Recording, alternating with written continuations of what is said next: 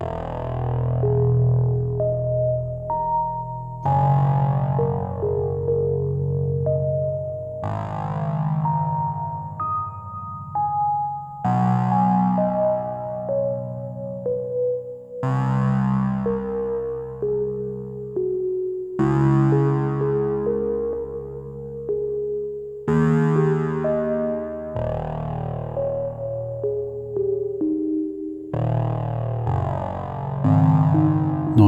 29. Aventüre Der Weise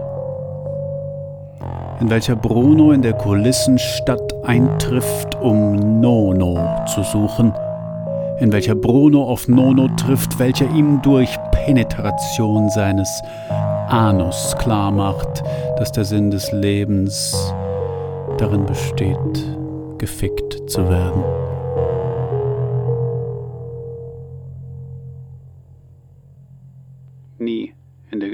Geschichte des Universums hat eine Ausnahme eine Regel bestätigt.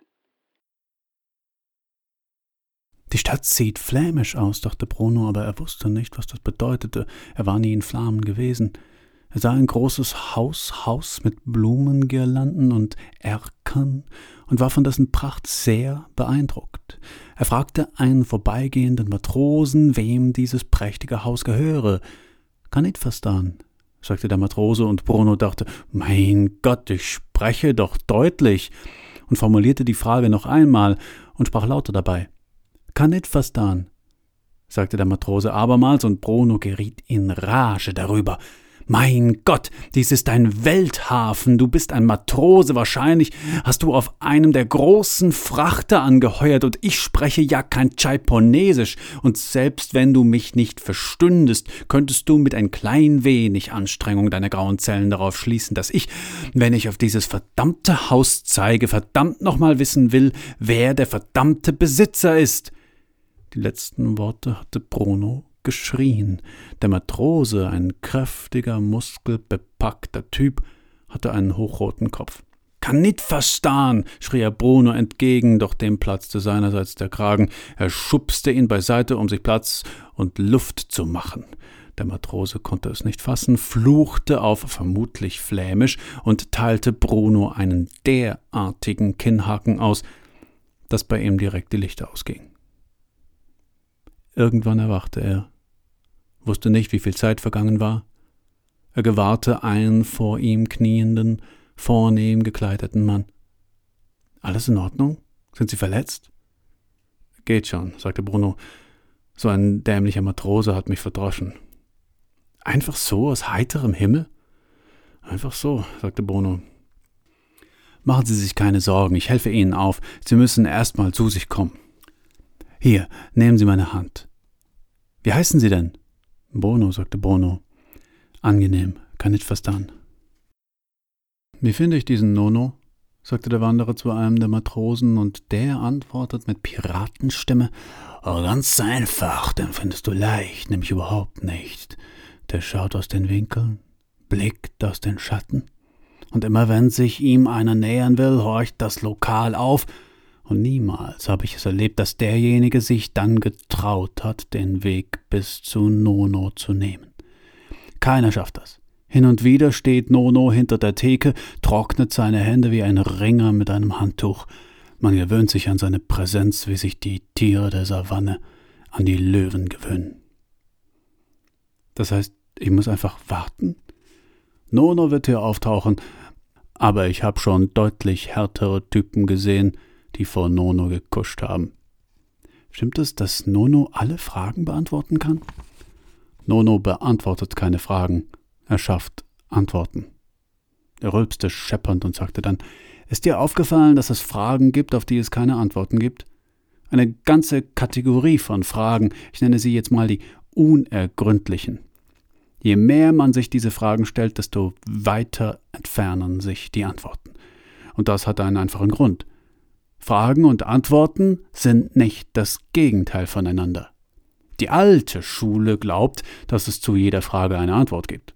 Unsere Schule, die Tatsachenschule, hat erkannt, dass Fragen und Antworten in keinerlei Zusammenhang stehen. Die Tatsachenschule deren Gründer Nono ist, behauptet, dass nur die Antworten zählen. Und Nono ist in der Lage, diese Antworten zu schaffen. Und er schafft sie täglich. So einfach ist das.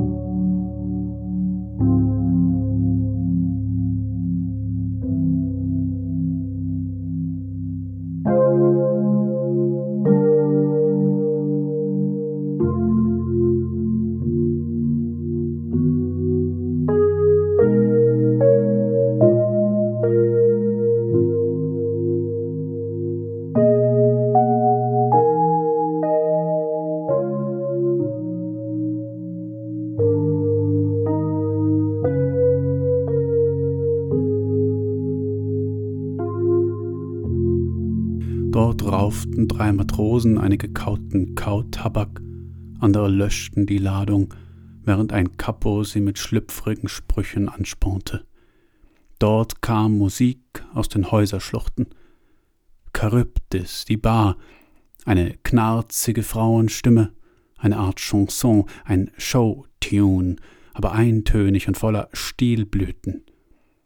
Es war bereits Nacht und ein unwirklich gelbes Licht fiel auf die Häuserwände. Aus den Ecken dampfte es. Auf einem nebelumwogten Schiff stand ein rußverschmierter Matrose, um den einer mit besorgter Miene herumging. Anhand seiner Dienstgradabzeichen auf den Schulterklappen war er als Kapitän erkennbar goldene Schnüre verliefen bis. Weißt du, es gibt zwei Arten von Denkern. Die einen wollen uns davon überzeugen, dass die Wirklichkeit unseren Intuitionen völlig widerspricht. Die anderen sind der Meinung, dass unsere Intuitionen völlig richtig sind und wenden viel Kraft auf, sie mit weitschweifigen Worten zu beschreiben.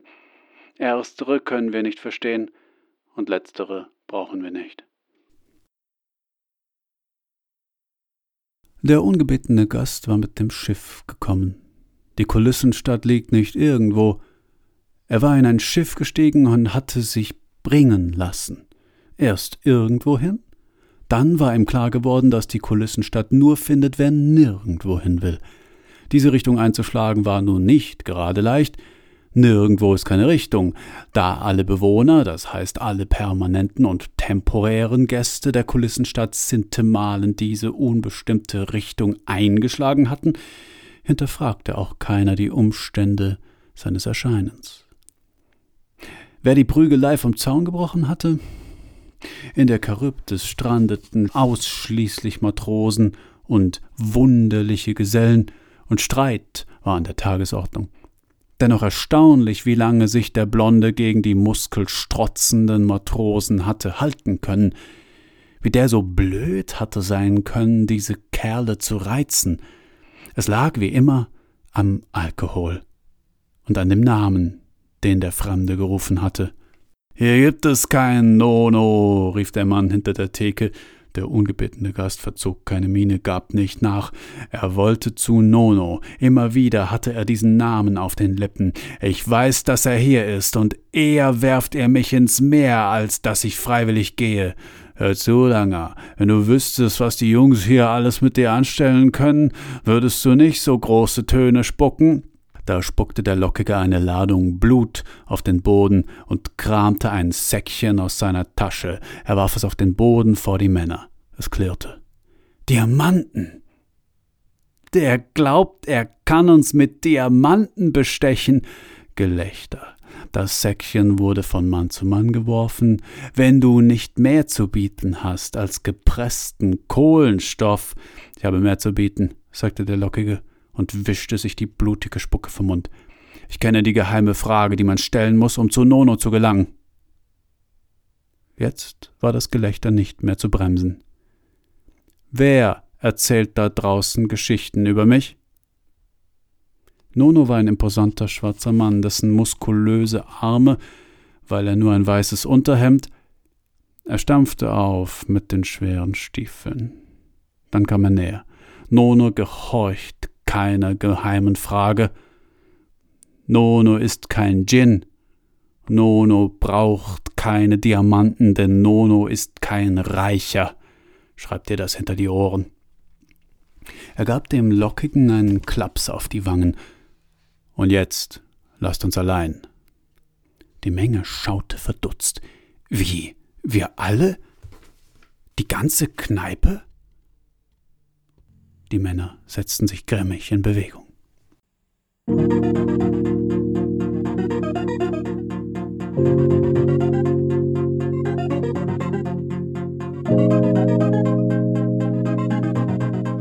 Nono war so ein Typ, dem man nicht gerne im Dunklen begegnet. Nono war ein Preisboxer von einem Mann. Nono trug die starken Arme frei. Feinripp-Unterhemd. Nono bewegte sich wie ein Schläger und doch grazil.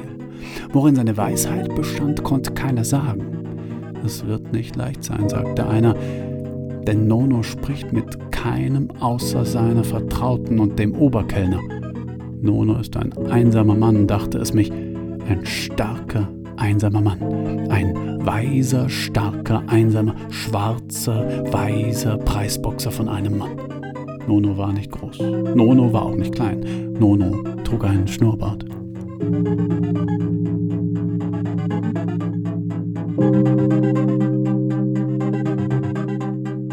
Kapitel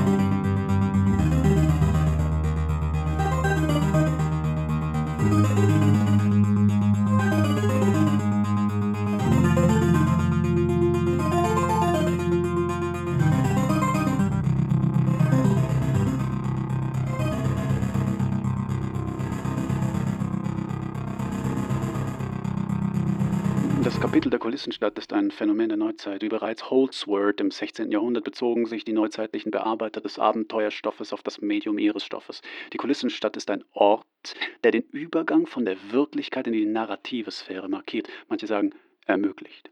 Die Frage bleibt, ob Bruno, der es schließlich geschafft hat, die Kulissenstadt zu finden, beziehungsweise von ihr gefunden zu werden, diesen Übergang nutzen kann oder will.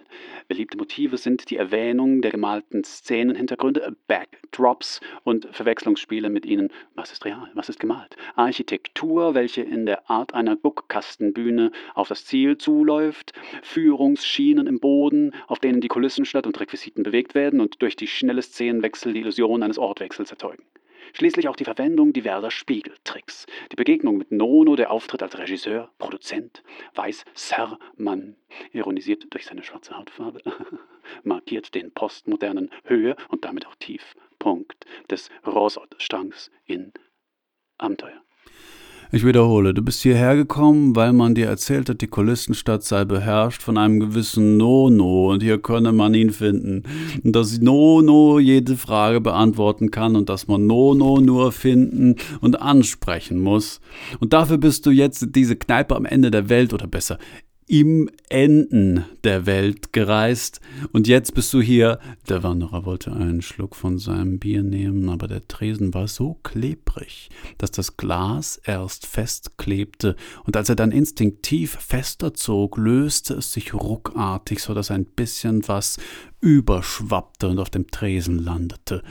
So wird der Tresen immer klebriger, dachte es ihn. Äh, ja, genau so ist es, der stinkende Typ zog sich seinen Schlapphut aus dem Gesicht. Es war sehr dunkel in der Kneipe.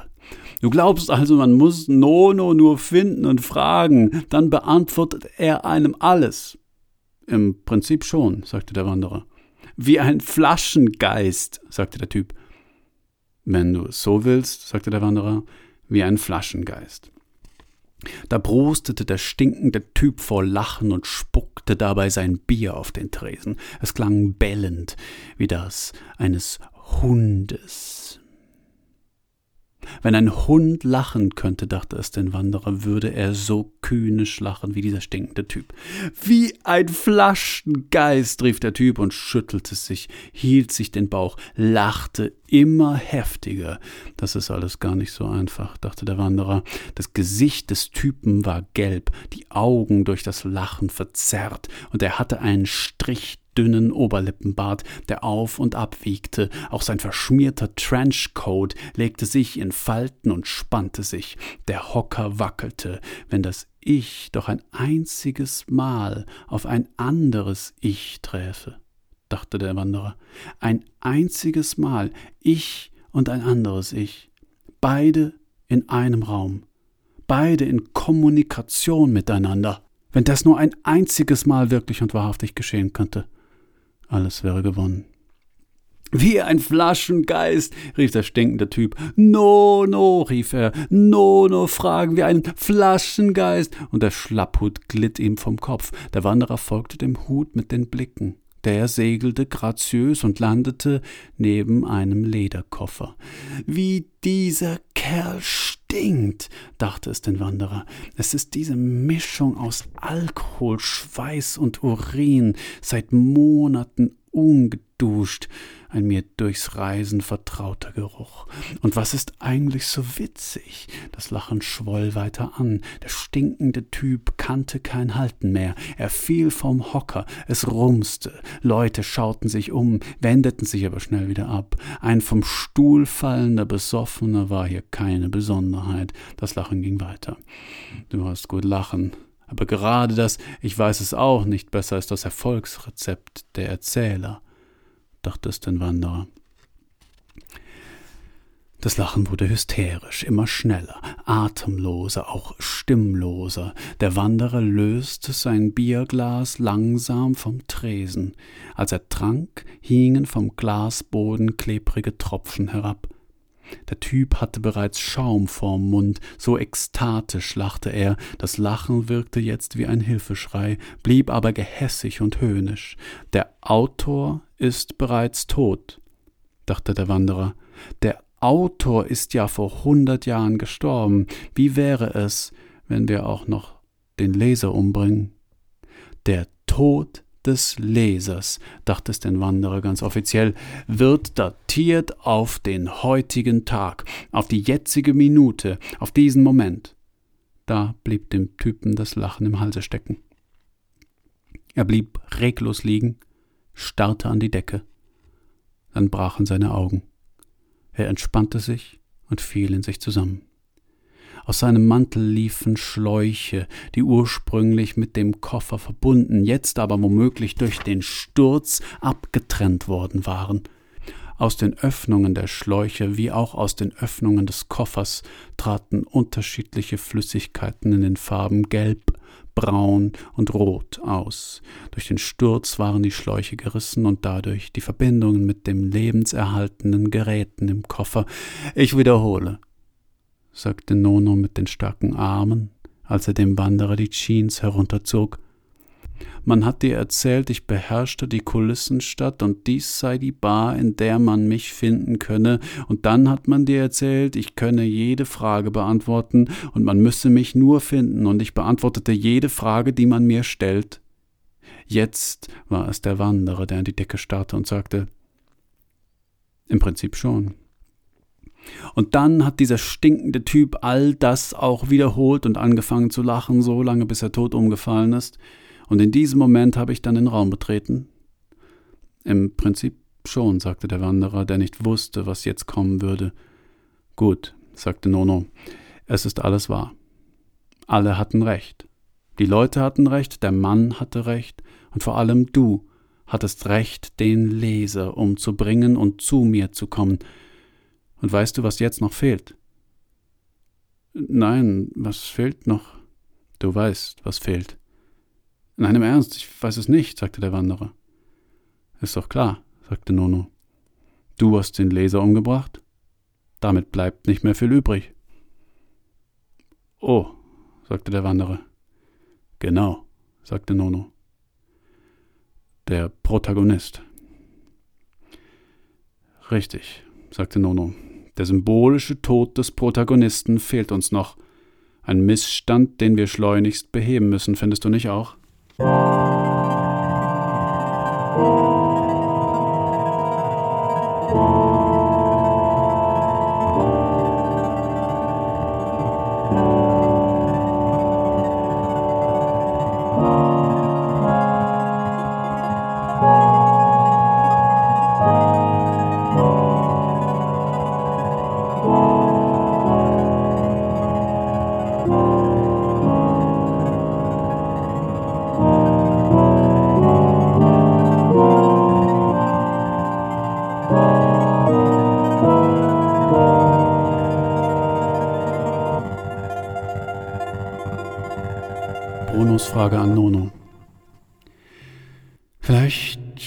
einem dunklen Raum, direkt an einer Wand. Vielleicht stehen wir direkt an einer Wand und wir können Löcher in die Wand bohren.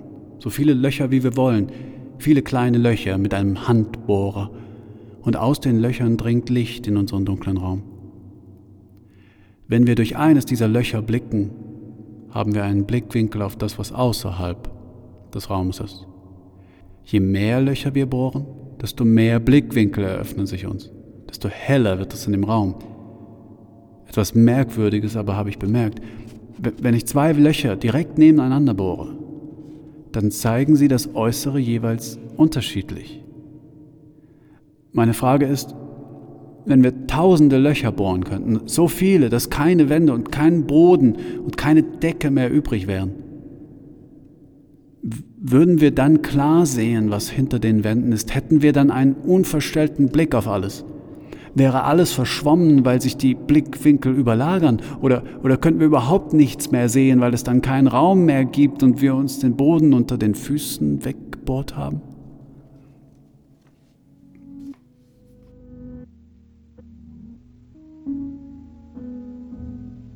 Symbolsonate 25 zu N führt eine Treppe hinauf, was moralische Vollkommenheit bedeutet.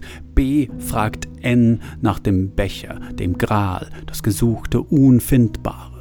N bläst die Kerze aus, B wird sterben. B ist geblendet von der Sonne, deutet seinen Tod voraus. Ns Delikatessen. N gibt B Lotus zu essen, Lotusfresser. N gibt B Mond zu essen, was Schlaf und Tod gleichermaßen bedeutet. N gibt B Aloe zu essen, was Leiden und Buße. Nono der Zuhälter, Nono der Wissende, Nono der Schwarze, der Weise, Nono der Kräftige, der Dicke mit dem Gürtel, der mit dem Stirnacken mit den starken Armen.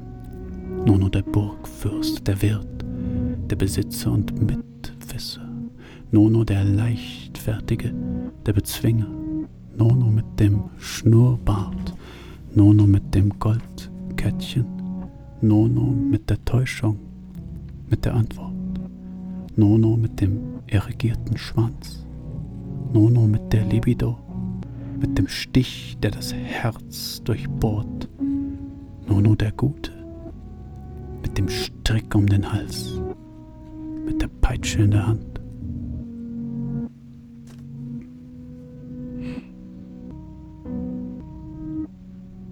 Der Suizid ist nicht die Lösung, sondern die Auflösung des Problems.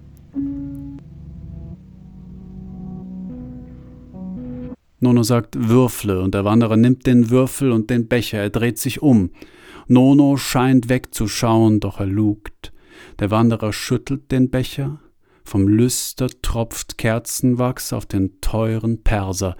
Der Wanderer würfelt, und es ist Zahl. Beug dich bitte vor, sagt Nono.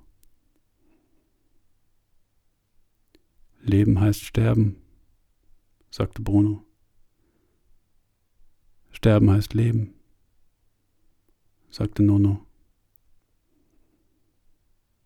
Wir müssen uns den Wanderer als einen unglücklichen Menschen vorstellen.